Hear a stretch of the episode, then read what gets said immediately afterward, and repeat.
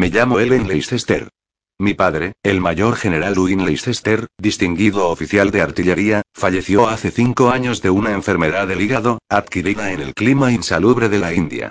Un año más tarde, Francis, mi único hermano, regresó a casa después de una carrera excepcionalmente brillante en la universidad y aquí se quedó, decidido a hacer vida de ermitaño y a dominar lo que acertadamente se ha llamado el gran mito del derecho. Parecía sentir una indiferencia completa hacia todo lo que se entiende por placer. Aunque más agradable que la generalidad de los hombres y muy capaz de hablar con la alegría y el ingenio de un vagabundo, evitaba la sociedad y se encerraba en la gran habitación que hay en lo alto de la casa para prepararse como abogado. Al principio, se asignó una media de 10 horas diarias de estudio tenaz. Desde que apuntaba el día hasta bien avanzada la tarde permanecía encerrado con sus libros. A continuación empleaba media hora en comer precipitadamente conmigo, como si lamentara el tiempo que perdía en ello, y salía después a dar un corto paseo cuando empezaba a anochecer. Pensé que semejante aplicación debía ser perjudicial, y traté de apartarle persuasivamente de la austeridad de sus libros de texto. Sin embargo, su ardor parecía aumentar, más que disminuir, y el número de horas de estudio era cada día mayor. Hablé seriamente con él, le sugerí que se tomara un descanso alguna vez, aunque no más que pasarse una tarde entera leyendo una novela insustancial, pero él se rió y dijo que, cuando tenía ganas de distraerse, leía alguna monografía sobre el régimen de propiedad feudal. Igualmente se burló de la idea de ir al teatro o de pasar un mes en el campo. Yo no podía por menos de confesar que tenía buen aspecto, y no parecía resentirse de su trabajo. Pero sabía que su organismo terminaría por vengarse de tan duro trato, y no me equivocaba. No tardó en asomar una expresión de ansiedad en sus ojos, y por último confesó que no se encontraba completamente bien. Se sentía inquieto, con sensación de vértigo decía, y por las noches se despertaba a cada momento, asustado y bañado en sudor frío, a causa de unos sueños espantosos. Me cuidaré, dijo. No te preocupes. Ayer pasé el día sin hacer nada, arrellanado en esa butaca tan confortable que me regalaste, y garabateando tonterías en una hoja de papel. No, no. No me agobiaré de trabajo. Esto se me pasará en una semana o dos, ya verás.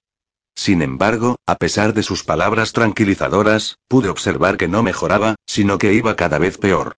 Entraba en el salón con expresión de desaliento en su cara penosamente envejecida y se esforzaba en aparentar alegría cuando mis ojos se fijaban en él. A mí me parecía que tales síntomas presagiaban algo malo, y a veces, me asustaba la nerviosa irritación de sus gestos y su extraña forma de mirar. Muy en contra de su voluntad, conseguí que accediera a dejarse reconocer por un médico, y por fin llamó, de muy mala gana, a nuestro viejo doctor. El doctor Averden me animó, después de la consulta. No es nada grave, me dijo. Sin duda lee demasiado, come deprisa y vuelve a los libros con demasiada precipitación. Es natural que, en consecuencia, tenga trastornos digestivos y alguna pequeña perturbación del sistema nervioso. Pero estoy convencido, señorita Leicester, de que podremos arreglarlo. Le he recetado una medicina que le irá muy bien. De modo que no pase cuidado. Mi hermano insistió en que le preparara la receta a un farmacéutico de la vecindad. Era en un establecimiento extraño, pasado de moda, exento de la estudiada coquetería y la calculada brillantez que hacen tan alegres los escaparates y estanterías de las modernas farmacias. Pero Francis tenía mucha simpatía al anciano y mucha fe en la escrupulosa pureza de los productos que vendía. La medicina fue enviada a su debido tiempo, y yo vi que mi hermano la tomaba regularmente después de las comidas. Era un polvo blanco de aspecto inocente, del que disolvía un poco en un vaso de agua. Se lo agitaba yo, y desaparecía dejando el agua limpia e incolora. Al principio, Francis pareció mejorar notablemente. La laxitud desapareció de su rostro, y se volvió a sentir tan alegre como en sus tiempos del colegio. Hablaba animadamente de corregirse, y reconoció que había perdido el tiempo. He dedicado demasiadas horas al derecho, decía riéndose. Creo que me has salvado a tiempo. Bien, seré magistrado de todos modos, pero no debo olvidarme de vivir. Haremos un viaje a París, nos divertiremos, y procuraremos no acercarnos por la Biblioteca Nacional. Confieso que me sentí encantada con el proyecto. ¿Cuándo? Pregunté. Podríamos salir pasado mañana, si te parece. No, es un poco demasiado pronto. Al fin y al cabo, no conozco Londres todavía, y supongo que se debe empezar por saborear las cosas buenas de su propio país. Pero saldremos dentro de una semana o dos, así que desempolva y practica tu francés. Por mi parte, de Francia solo conozco la legislación, y me temo que no nos sirva de nada. Estábamos terminando de comer. Se bebió su medicina con gesto de catador, como si fuera un vino de la bodega más selecta. ¿Tiene algún sabor especial? Pregunté. No. Es como si fuera solo agua. Se levantó de la silla y empezó a pasear de un extremo a otro de la habitación, como no sabiendo qué hacer. ¿Vamos al saloncito a tomar café? Le pregunté. ¿O prefieres fumar? No. Me parece que voy a dar una vuelta. Hace una tarde espléndida. Mira esa puesta de sol. Es como una ciudad inmensa en llamas, como si, abajo, entre las casas oscuras, corriese una marea de sangre. Sí. Voy a salir. Enseguida estaré de vuelta, pero me voy a llevar la llave. Así que, buenas noches, si no te veo, hasta mañana. La puerta se cerró de golpe tras él, y le vi caminar con ligereza por la calle, balanceando su bastón de caña de bambú. Me sentí agradecida al doctor Averden por esta mejoría. Creo que mi hermano regresó a casa muy tarde aquella noche, pero a la mañana siguiente se encontraba de buen humor. Caminé sin pensar a dónde iba, me contó, gozando de la frescura del aire y, arrastrado por la multitud, llegué hasta los barrios más transitados. Después me encontré con un antiguo compañero de colegio, un tal Orford, en medio de la muchedumbre y después y bueno, nos fuimos por ahí a divertirnos. He experimentado lo que es ser joven y hombre. He descubierto que tengo sangre en las venas como los demás. He quedado con Orford para esta noche. Nos veremos en un restaurante. Sí, me divertiré durante una semana o dos, y todas las noches oiré las campanadas de las doce. Y después haremos tú y yo nuestro viajecito. Fue tal el cambio de carácter de mi hermano, que en pocos días se convirtió en un amante de los placeres, en un indolente y en un asiduo de los barrios alegres, en un cliente fiel de los restaurantes de buen tono, y en un crítico excelente de todo baile exótico. Engordaba a ojos vistas, y no hablaba ya de París, puesto que había encontrado su paraíso en Londres. Todo esto me satisfacía y, no obstante, me sorprendía un poco, porque en su alegría encontraba yo algo que me desagradaba, aunque no sabía qué. Pero el cambio le sobrevino poco a poco. Seguía regresando a las frías horas de la madrugada. No le oía ya hablar de sus diversiones y una mañana, al sentarnos a desayunar, le miré de improviso a los ojos y me pareció que tenía a un extraño delante de mí. Oh, Francis. exclamé Francis, Francis. ¿Qué has hecho? Y dejando escapar libremente los sollozos, no pude decirle una palabra más. Me retiré llorando a mi habitación. Aunque yo no sabía nada, no obstante, lo sabía todo, y por un extraño juego de pensamientos, recordé la noche en que salió por primera vez, y el cuadro de la puesta de sol que iluminaba el cielo ante mí. Las nubes, como una ciudad incendiada, y los torrentes de sangre. Sin embargo, luché contra tales pensamientos, y consideré que tal vez, después de todo, no había pasado nada malo. Por la tarde, a la hora de comer, decidí apremiarlo a que fijara el día para iniciar nuestras vacaciones en París. Estábamos charlando tranquilamente. Mi hermano acababa de tomar su medicina. Iba yo a abordar el tema, cuando las palabras se me borraron del pensamiento, y me pregunté por un segundo qué peso frío e intolerable oprimía mi corazón y me sofocaba con angustioso horror, como si me hubieran encerrado viva en un ataúd. Habíamos comido sin encender las velas. La luz del crepúsculo se había ido apagando en la habitación, y las paredes y los rincones se quedaron sumidos en una oscuridad de sombras indistintas. Pero desde donde yo estaba sentada podía ver la calle, y cuando pensaba en lo que iba a decirle a Francis, el cielo comenzó a enrojecer y a brillar, ofreciendo el mismo espectáculo que también recordaba. Y en el espacio que se abría entre las dos oscuras masas de edificios, apareció el tremendo resplandor de un incendio. Cárdenos remolinos de nubes retorcidas, abismos enormes en llamas, veladuras grises como el vaho que se desprende de una ciudad humeante. En las alturas, una luz maligna e inflamada, nacida de las lenguas del más ardiente fuego, y en la tierra, como un inmenso lago de sangre. Volví los ojos a mi hermano. Iba a decirle algo, cuando vi su mano que descansaba sobre la mesa. Entre el pulgar y el índice tenía una señal, una especie de mancha del tamaño de una moneda de seis peniques que, por su coloración, parecía una magulladura. Sin embargo, tuve la certeza, sin saber por qué, de que no era consecuencia de un golpe. Ah. Si la carne humana pudiera arder en llamas, y si la llama fuese negra como la pez, entonces podría explicar lo que tenía ante mí. Sin pensar en nada concreto, sin que me diera una palabra, me sentí invadida de horror al verlo, y en lo más profundo de mi ser comprendí que era el estigma de algún mal. Durante unos segundos, el cielo se oscureció como si de pronto se hiciera de noche. Cuando volvió a iluminarse, me encontraba sola en la habitación. Poco después, oía salir a mi hermano. A pesar de la hora, me puse el sombrero y fui a visitar al doctor Averden. En su amplio despacho, mal iluminado por una vela mortecina, conté al médico, con labios temblorosos y voz vacilante pese a mi determinación, todo lo que había sucedido desde el día en que mi hermano empezó a tomar la medicina hasta la horrible señal que había descubierto hacía apenas media hora. Cuando hube terminado, el doctor me miró durante un momento con una expresión de piedad en su rostro. Mi querida señorita Leicester dijo usted se ha angustiado por su hermano. Se preocupa mucho por él, estoy seguro. Vamos, no es así. Es verdad, me tiene preocupada, dije. Hace una semana o dos, que no me siento tranquila. Perfectamente. Ya sabe usted lo complicado que es el cerebro. Comprendo lo que quiere usted decir, pero no estoy equivocada. He visto con mis propios ojos lo que acabo de decirle. Sí, sí. Por supuesto. Pero sus ojos habían estado contemplando ese extraordinario crepúsculo que hemos tenido hoy. Es la única explicación. Ya tendrá ocasión de comprobarlo mañana a la luz del día, estoy seguro. Pero recuerde que estoy siempre dispuesto a prestarle cualquier ayuda que esté de mi mano. No vacile en acudir a mí o mandarme llamar si se encuentra en un apuro. Me marché muy poco convencida, completamente confusa, llena de tristeza y temor, y sin saber qué hacer. Cuando, al día siguiente, nos reunimos mi hermano y yo, le dirigí una rápida mirada y descubrí, sobresaltada, que llevaba la mano derecha envuelta en un pañuelo. Se trataba de la mano en la que le había visto aquella mancha como de quemadura infernal. ¿Qué te pasa en la mano, Francis? Le pregunté con firmeza. Nada importante. Me corté anoche en un dedo y me hice sangre. Me lo he vendado lo mejor que he podido. Yo te lo curaré bien, si quieres. Déjalo, gracias. Así puedo tirar la mar de bien. Vamos a desayunar. Estoy que me muero de hambre. Nos sentamos. Yo no le quitaba ojo de encima. Apenas si comió ni bebió nada. Le tiraba la comida al perro cuando creía que no le miraba. Había una expresión en sus ojos que nunca le había visto. De repente me cruzó por la imaginación la idea de que aquella expresión no era humana.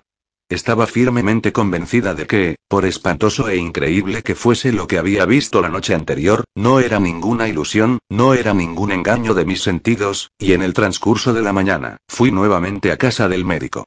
El doctor Averden movió la cabeza con aire preocupado y escéptico, y reflexionó unos minutos. ¿Y dice usted que continúa tomando la medicina? ¿Pero por qué? A mi entender, todos los síntomas de que se quejaba han desaparecido hace mucho. ¿Por qué continúa tomándose ese potingue, si se encuentra completamente bien? Y a propósito, ¿dónde encargó que le prepararan la receta? ¿En casa de Saice? Nunca envió a ni allí. El pobre hombre es muy viejo y se está volviendo descuidado. Supongo que no tendrá usted inconveniente en venir conmigo a su casa. Me gustaría hablar con él. Fuimos juntos a la farmacia. El viejo Saice conocía al doctor Averden, y estaba dispuesto a facilitarle cualquier clase de información. Según tengo entendido, usted lleva varias semanas preparando esta receta mía al señor Leicester, dijo el doctor, entregándole al anciano un pedazo de papel escrito. Sí dijo, y ya me queda muy poco. Este producto apenas se utiliza. Yo lo he tenido en depósito durante mucho tiempo sin usarlo. Si el señor Leicester continúa el tratamiento, tendré que encargar más. Por favor, déjeme echar una mirada al preparado, dijo a Verden. El farmacéutico le dio un frasco. Le quitó el tapón, olió el contenido, y miró con extrañeza al anciano. ¿De dónde ha sacado esto? dijo. ¿Qué es? Además, señor Saice, esto no es lo que yo he prescrito. Sí, sí, ya veo que la etiqueta está bien, pero le digo que esta no es la medicina que he recetado. Lleva mucho tiempo ahí, dijo el anciano, aterrado y tembloroso. La adquirí en el almacén de Burbaje, como de costumbre.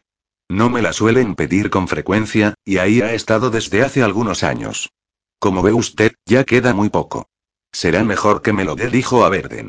Me temo que ha habido un malentendido. Nos marchamos de la tienda en silencio. El médico llevaba el frasco envuelto en papel, bajo el brazo. Doctora Verden dije, cuando ya llevábamos un rato caminando, doctora Verden. Sí dijo él, mirándome sombríamente. Quisiera que me dijese que ha estado tomando mi hermano dos veces al día durante todo este mes. Con franqueza, señorita Leicester, no lo sé. Hablaremos de esto cuando lleguemos a mi casa.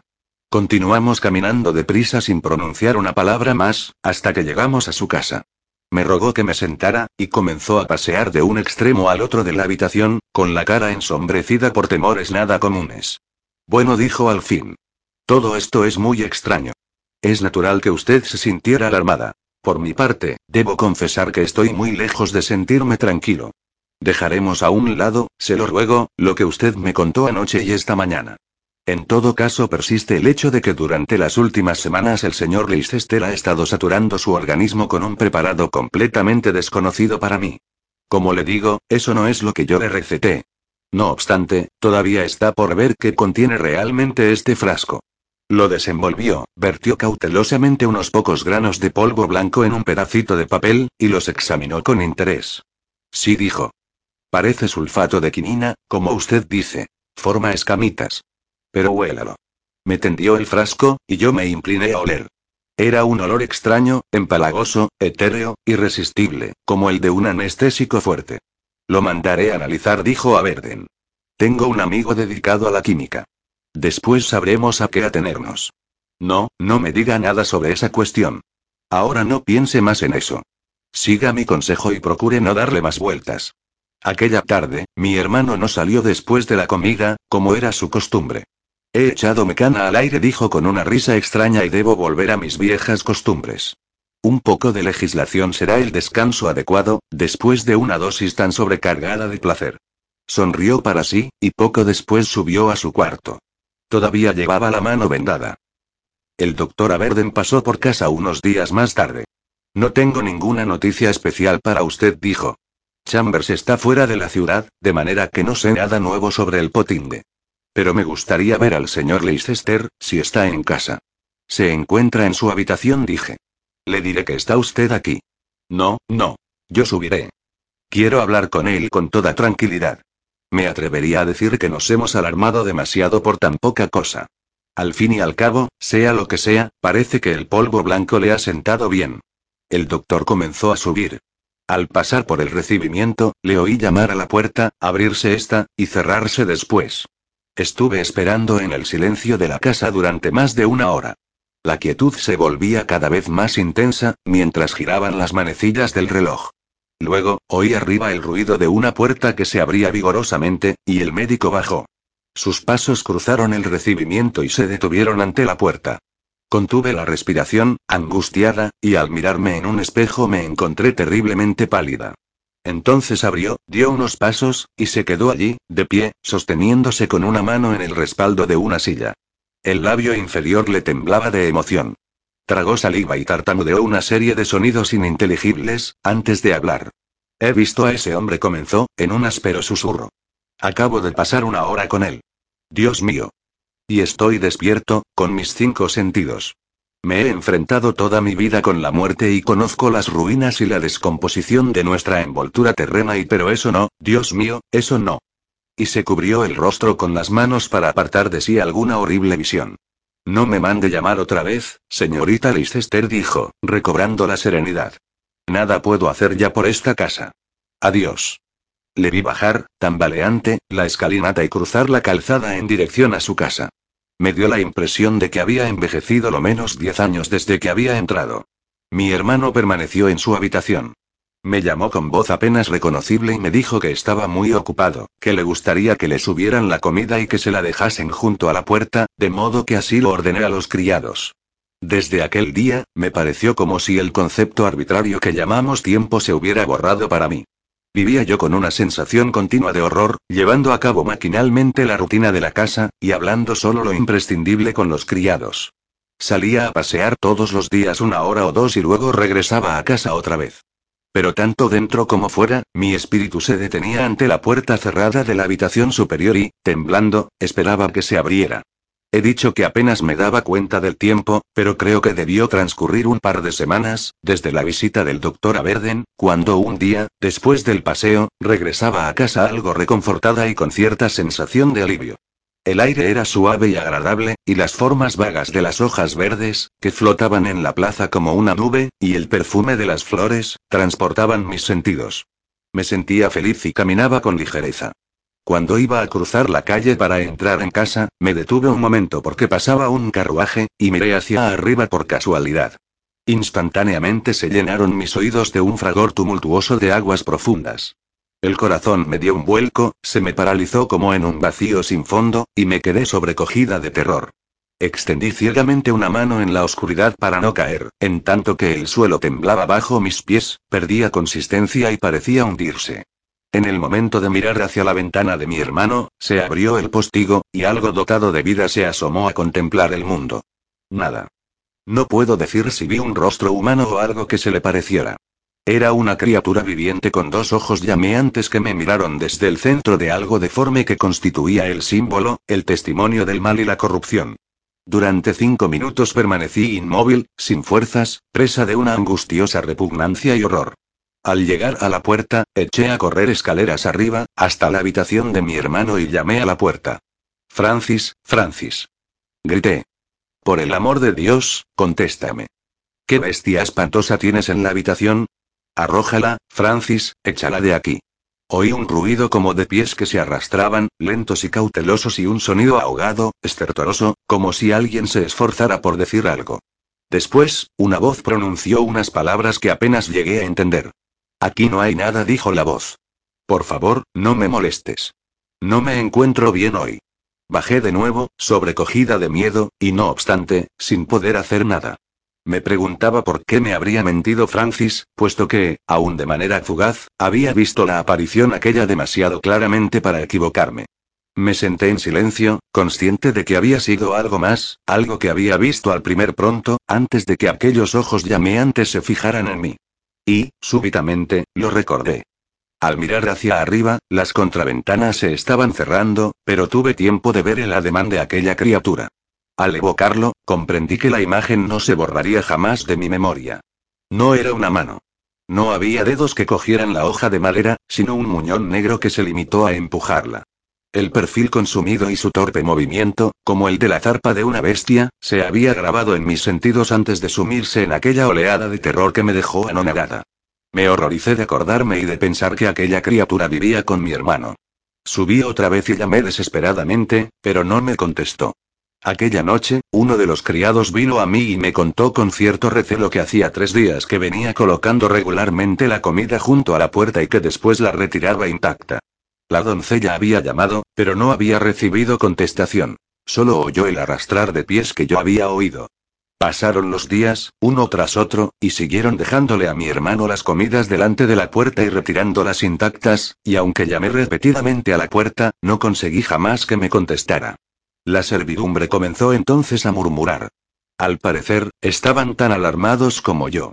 La cocinera dijo que, cuando mi hermano se encerró por vez primera en su habitación, ella empezó a oírle salir habitualmente por la noche, y deambular por la casa. Y una vez, según dijo, oyó abrir la puerta del recibimiento, y cerrarla a continuación. Pero llevaba varias noches que no oía ruido alguno. Por último, la crisis se desencadenó. Fue en la oscuridad del atardecer.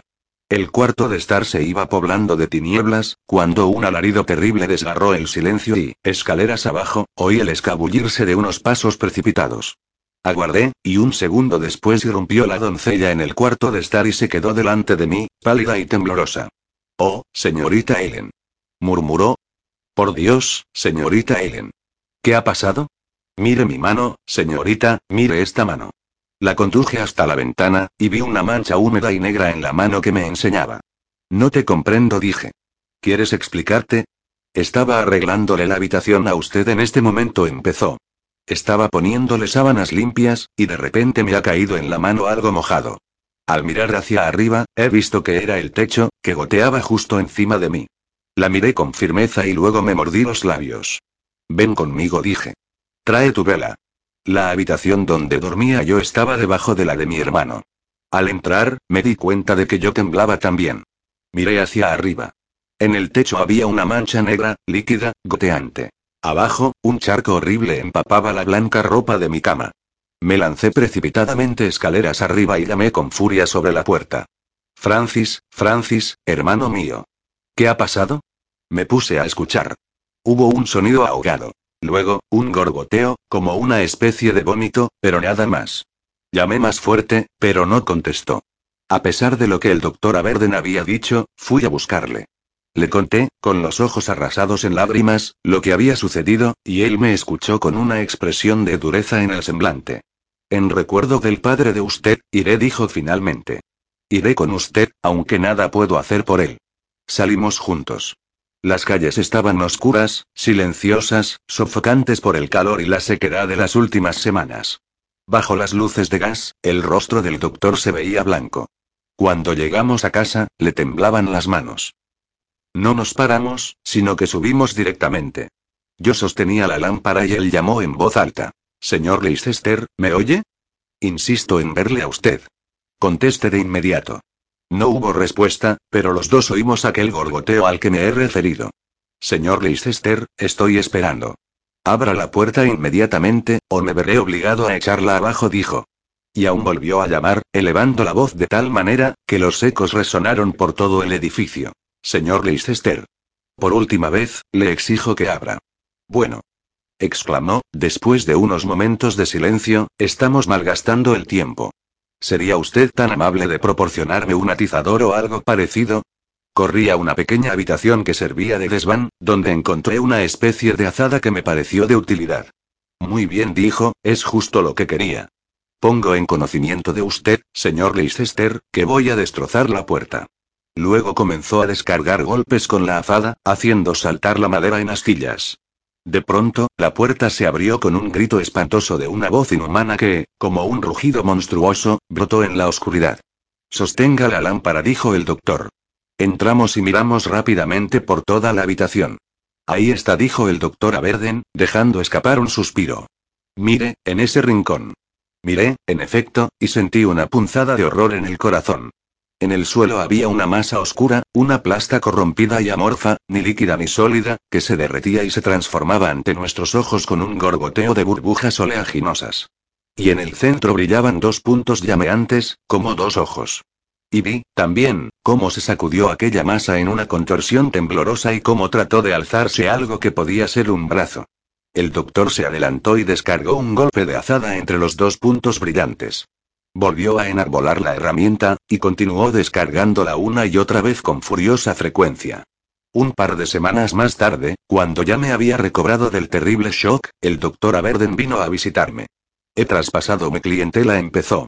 Mañana emprendo un largo viaje por mar. No sé si volveré alguna vez a Inglaterra. Es muy probable que compre un pedazo de tierra en California y me quede allí para el resto de mis días. Le he traído este sobre, que usted podrá abrir y leer cuando se sienta con fuerza y valor para ello. Contiene el informe del Dr. Chambers sobre lo que se le pidió que analizara. Adiós, señorita, y que Dios la bendiga. No podía esperar. En cuanto se hubo marchado, rasgué el sobre y me leí el documento de un tirón. Aquí está. Mi querido Averden. Le pido mil perdones por haberme retrasado en contestar su pregunta sobre la sustancia blanca que me envió. Para serle sincero, he estado algún tiempo sin saber qué determinación tomar, porque en las ciencias físicas existe tanto fanatismo y unas reglas tan ortodoxas como en la teología, y sabía que si yo me decidía a contarle a usted la verdad, podía granjearme la animosidad que bien cara me costó ya una vez. No obstante, he decidido ser sincero con usted, así que, en primer lugar, permítame entrar en una breve aclaración personal. Usted me conoce, a Verden, desde hace muchos años, y sabe que soy hombre de ciencia. Usted y yo hemos hablado a menudo de nuestras profesiones, y hemos discutido sobre el abismo que se abre a los pies de quienes creen alcanzar la verdad por caminos que se aparten de la vía ordinaria de la experiencia y la observación de la materia. Recuerdo el desdén con que me hablaba usted una vez de aquellos científicos que han escarbado un poco en lo oculto e insinúan tímidamente que tal vez, después de todo, no sean los sentidos el límite eterno e impenetrable de todo conocimiento, la frontera inmutable, más allá de la cual ningún ser humano ha llegado jamás. Los dos nos hemos reído cordialmente, y creo que con razón, de las tonterías del ocultismo actual, disfrazado bajo nombres diversos mesmerismos, espiritualismos, materializaciones, teosofías, y toda la complicada infinidad de imposturas, con su aparato de tramoya y conjuros irrisorios, que son la verdadera armazón de la magia que se ve por las calles londinenses. Con todo, a pesar de lo que le he dicho, debo confesarle que no soy materialista, tomando este término en su acepción usual. Hace ya muchos años que me he convencido que me he convencido yo, que como usted sabe muy bien, he sido siempre escéptico, de que mi vieja teoría de la limitación es absoluta y totalmente falsa. Quizá esta confesión no le sorprenda a usted en la misma medida en que le hubiera sorprendido hace una veintena de años, porque estoy seguro de que no habrá dejado de observar que, desde hace algún tiempo, ciertas hipótesis han sido superadas por hombres de pura ciencia trascendental. Y me temo que la mayor parte de los modernos químicos y biólogos de reputación no dudarían en suscribir el dictum de la vieja escolástica, omnia exeuntim mysterium, lo que viene a significar que cada rama del saber humano, si tratamos de remontarnos a sus orígenes y primeros principios, se desvanece en el misterio. No tengo por qué fastidiarle a usted ahora con una relación detallada de los dolorosos pasos que me han conducido a mis conclusiones. Unos cuantos experimentos de lo más simple me dieron motivo para dudar de mi propio punto de vista, y la sucesión de conclusiones que se desencadenaron a partir de unas circunstancias relativamente paradójicas, me llevó bastante lejos. Mi antigua concepción del universo se ha venido abajo. Estoy en un mundo que me resulta tan extraño y espantoso como tremendo pudiera parecer el oleaje del océano a quien lo contempla por primera vez.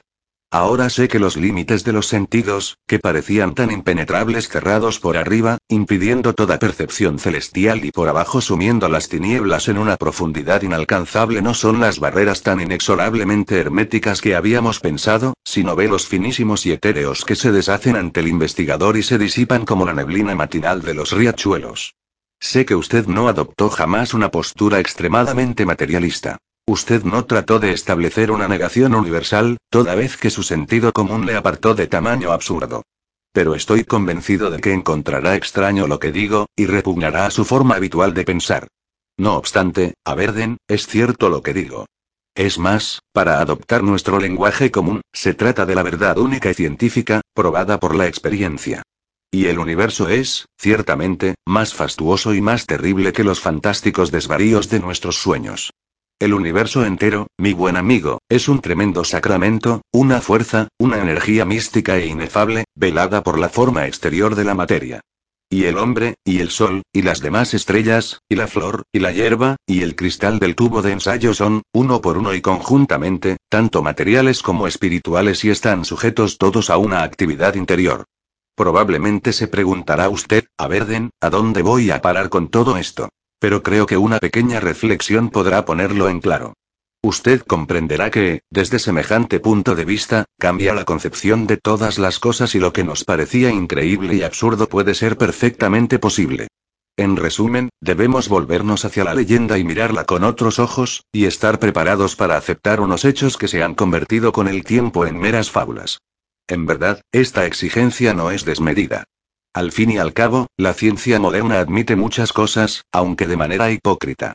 No se trata, evidentemente, de creer en la brujería, pero ha de concederse cierto crédito al hipnotismo. Los fantasmas han pasado de moda, pero aún hay mucho que decir sobre telepatía. Es casi proverbial que la ciencia dé un nombre griego a una superstición, para creer entonces en ella. Hasta aquí, mi aclaración personal. Ahora bien, usted me envió una redoma tapada y sellada, conteniendo una pequeña cantidad de un polvo blanco y escamoso, que cierto farmacéutico ha proporcionado a uno de sus pacientes. No me sorprende el hecho de que usted no haya conseguido ningún resultado en sus análisis. Es una sustancia que desde hace muchos cientos de años ha caído en el olvido y es prácticamente desconocida hoy día. Jamás hubiera esperado que me llegara de una farmacia moderna. Al parecer, no hay ninguna razón para dudar de la veracidad del farmacéutico. Efectivamente, pudo comprar en un almacén, como dice, las sales que usted prescribió. Y es muy posible también que permanecieran en su estante durante 20 años, o tal vez más. Aquí comienza a intervenir lo que solemos llamar azar o casualidad. Durante todos estos años, las sales de esa botella han estado expuestas a ciertas variaciones periódicas de temperatura. Variaciones que probablemente oscilan entre los cuadragésimo y los octogésimo Fahrenheit. Y por lo que se ve, tales alteraciones, repetidas año tras año durante períodos irregulares, con diversa intensidad y duración, han provocado un proceso tan complejo y delicado que no sé si un moderno aparato científico, manejado con la máxima precisión, podría producir el mismo resultado. El polvo blanco que usted me ha enviado es algo muy diferente del medicamento que usted recetó. Es el polvo con que se preparaba el vino sabático, el vinum sabati. Sin duda habrá leído usted algo sobre los aquelarres de las brujas, y se habrá reído con los relatos que hacían temblar de miedo a nuestros mayores. Gatos negros, escobas y maldiciones formuladas contra la vaca de alguna pobre vieja. Desde que descubrí la verdad, he pensado a menudo que, en general, es una suerte que se crea en todas estas supercherías, porque a de modo sirven de pantalla para muchas otras cosas que es preferible ignorar. No obstante, si se toma la molestia de leer el apéndice a la monografía de Paineknig, encontrará que el verdadero aquelarre era algo muy diferente, aunque el escritor haya callado ciertos aspectos que conocía muy bien. Los secretos del verdadero aquelarre databan de tiempos muy remotos, y han sobrevivido hasta la Edad Media. Son los secretos de una ciencia maligna que existía muchísimo antes de que los arios entraran en Europa. Hombres y mujeres, seducidos y sacados de sus hogares con pretextos diversos, iban a reunirse con ciertos seres especialmente calificados para asumir con toda justicia el papel de demonios. Estos hombres y estas mujeres eran conducidos por sus guías a algún paraje solitario y despoblado, tradicionalmente conocido por los iniciados y desconocido para el resto del mundo. Quizá a una cueva, en algún monte pelado y barrido por el viento, o puede que a un recóndito lugar, en algún bosque inmenso. Y allí se celebraba el aquelarre. Allí, a la hora más oscura de la noche, se preparaba el vinum sabatí, se llenaba el cáliz diabólico hasta los bordes y se ofrecía a los neófitos, quienes participaban de un sacramento infernal. Sumentes calicen principis inferorum, como lo expresa muy bien un autor antiguo. Y de pronto, cada uno de los que habían bebido se veía atraído por un acompañante, mezcla de hechizo y tentación ultraterrena, que lo llevaba aparte para proporcionarle goces más intensos y más vivos que los del ensueño, mediante la consumación de las nupcias sabáticas. Es difícil escribir sobre estas cosas, principalmente porque esa forma que atraía con sus encantos no era una alucinación sino, por espantoso que parezca, él mismo. Debido al poder del vino sabático, unos pocos granos de polvo blanco disueltos en un vaso de agua, la morada de la vida se abría en dos, disolviéndose la humana trinidad, y el gusano que nunca muere, el que duerme en el interior de todos nosotros, se transformaba en un ser tangible y objetivo y se vestía con el ropaje de la carne. Y entonces, a la hora de la medianoche, se repetía y representaba la caída original, y el ser espantoso que se oculta bajo el mito del árbol de la ciencia, era nuevamente engendrado. Tales eran las Nuttiae Sabati. Prefiero no seguir. Usted, Averden, sabe tan bien como yo que no pueden infringirse impunemente las leyes más insignificantes de la vida, y que un acto tan terrible como este, en el que se abría y profanaba el santuario más íntimo del hombre, era seguido de una venganza feroz. Lo que comenzaba con la corrupción, terminaba también con la corrupción. Debajo sigue una nota añadida por el doctor Averden. Todo esto, por desdicha, es estricta y absolutamente cierto. Su hermano me lo confesó toda la mañana en que estuve con él. Lo primero que me llamó la atención, fue su mano vendada, y le obligué a que me la enseñara. Lo que vi, y eso que hace ya bastantes años que ejerzo la medicina, me puso enfermo. Y la historia que me vi obligado a escuchar, fue infinitamente más espantosa que lo que habría sido capaz de imaginar. Hasta me sentí tentado a dudar de la bondad eterna del cielo, por permitir que la naturaleza ofrezca tan abominables posibilidades. Si no hubiera visto usted el desenlace con sus propios ojos, le habría pedido que no creyera nada de todo esto. A mí no me queda demasiado tiempo de vida, pero usted es joven, y podrá olvidarlo. Doctor Joseph Averden.